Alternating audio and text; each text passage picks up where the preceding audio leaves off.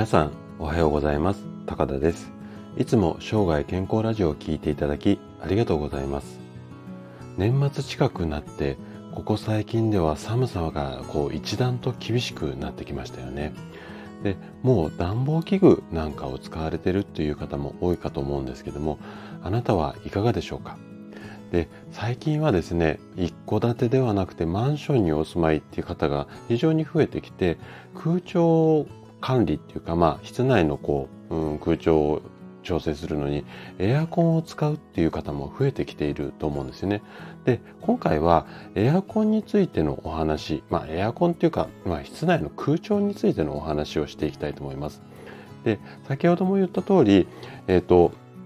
空調管理にエアコンを使うという家庭が増えてきてでエアコンそのものっていうのはそんなに悪いものではないんですけども使い方はねこう夏場だけではなくって冬場でもうんと注意が必要なんですよね。で今回はいつもこう快適な温度で室内過ごすことが多いですよっていうあなたに向けてエアコンで自律神経が障害を起こしてしまいますよ。こんなテーマで話をしていきたいと思います。で、前半ではエアコンとか扇風機に当たりすぎると血液がドロドロになってしまいますよ。こんなお話をしていきたいのと、あと後半、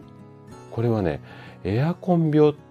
て言われる病気っていうか、うん、そういう症状があるんですけども、これの注意が必要ですよ。こんな話をしていきたいと思います。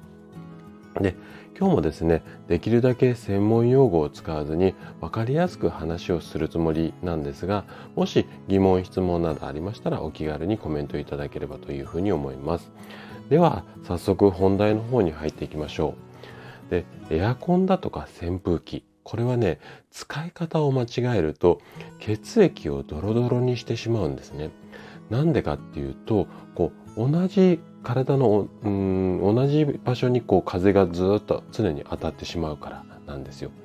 で夏の暑い時期だけでなくって冬場でも一日中こうエアコンがついているまあ最近はねこんなご家庭も少なくないと思うんですね。ただこのエアコンのこう場所っていうかえーと、エアコンって基本的に壁に設置してあると思うのでそこからこう吹き出すこう吹き出し口のところに例えば自分が一日いる場所っていうんですかねあの座る場所があったりするとあの体の一部がこううんまあ冬場だったら暑くなり夏場だったら冷たくなりすぎてしまって、えーとこれから言うような症状が発生しやすくなるんですね。どんな症状かっていうとまずこむら返り、まあ、足がつるっていうやつですね。あと、夜中に痙攣を起こしたり、痺れが発生したり。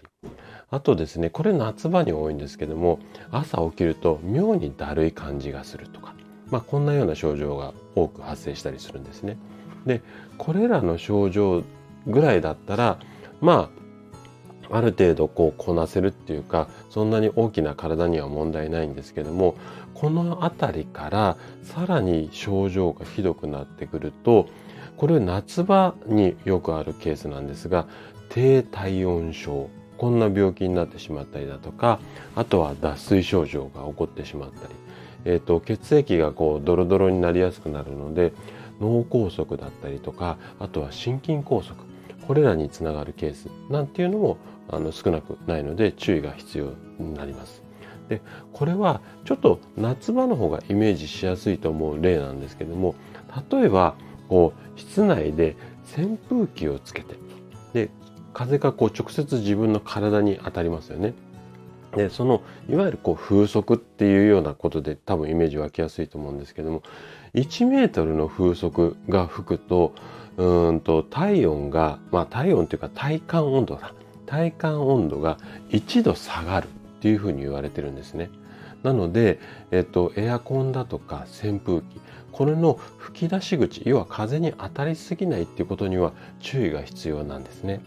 で、えっと、エアコンは使い方を間違えるとこれ以外にも、えっと、いろいろなこうデメリットがあるのでこれをちょっと後半話をしていきたいというふうに思います。で後半はですね、えっと、エアコン病について話をしていきたいんですけどもあなたはエアコン病って聞いたことはありますかね？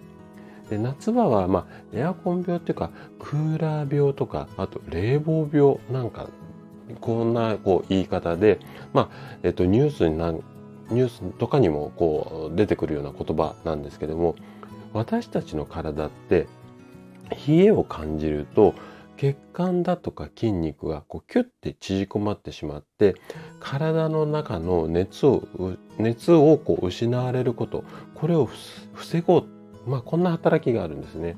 で逆に暑さを感じると皮膚の近くのこう血管が広がって汗をかいたりだとかあとは筋肉を温めてこう熱を逃がすこんな動きをするんですよ。でこんなシステムのせいで暖かく快適なこう室内から急に寒いこう外に出るっていったケースでは体がこう気温差に適応できないで自律神経の働きが乱れやすくなってしまうんですよね。でどのぐらいのこう気温差があると体にとって負担があるかっていうとこれは医学的なデータもあのはっきり出ているんですが5度以上、うん、5度以上の温度差があると体に負担がかかる要は体がびっくりしてしまってさっき言ったようにこう血管が縮こまってキュッてなったりだとかあとは暑くてバーって汗がかいたりとかっていうふうにされています。で特に寒さっていうのは脳が寒いっていうふうに判断するといわゆる寒冷ストレスっていうものを受けることによって体が反応しやすいんですよね。なので、えっと、ちょっと肌寒いって感じるぐらいでも体にとってはストレスなんですよ。なので、すごくこう注意をしていきたいところではあるんですね。で、じゃあエアコン使う時にどんなことを注意して、まあ、過ごせばいいかっていうと、まあ、代表的な3つのポイントをお話しさせていただきたいと思います。でまず1つ目はできるだけ室内の温度が一定になるようになので、えっ、ー、とどうしても吹き出し口の周りとかが暑くなったり寒くなったりしやすいので、まあ、夏場だったら扇風機、まあ、冬場であればこう空気を循環させたいのでサーキュレーターなんかをうまく使ってあげるといいかなっていうふうに思います。あとは吹き出し口の近くに近寄らないですよね。とあともう一つこれも大切なことなんですけども極端にあの室内の温度を高くしすぎたりとかあとはまあ夏場だったら低くしすぎたりしないようにでさっきの5度以上差があると体がびっくりするっていうところを、まあ、うん、踏まえながらえーと、ただ外が氷点下だからって5度以内の、うんと、室内温度5度でいいかって言ったらそんなことはないのでこの辺はちょっと臨機応変になるんですけども極端に暑すぎたり寒すぎたりこの辺りは避けていただければというふうに思います。ということで今回はエアコンについていろいろとお話をさせていただきました。で最後まで聞いていただいたあなたが室内の空調これを意識することで確実に健康に近づくことができます。人生100年時代この長寿の時代を楽しく過ごすためには健康はとっても大切になってきます。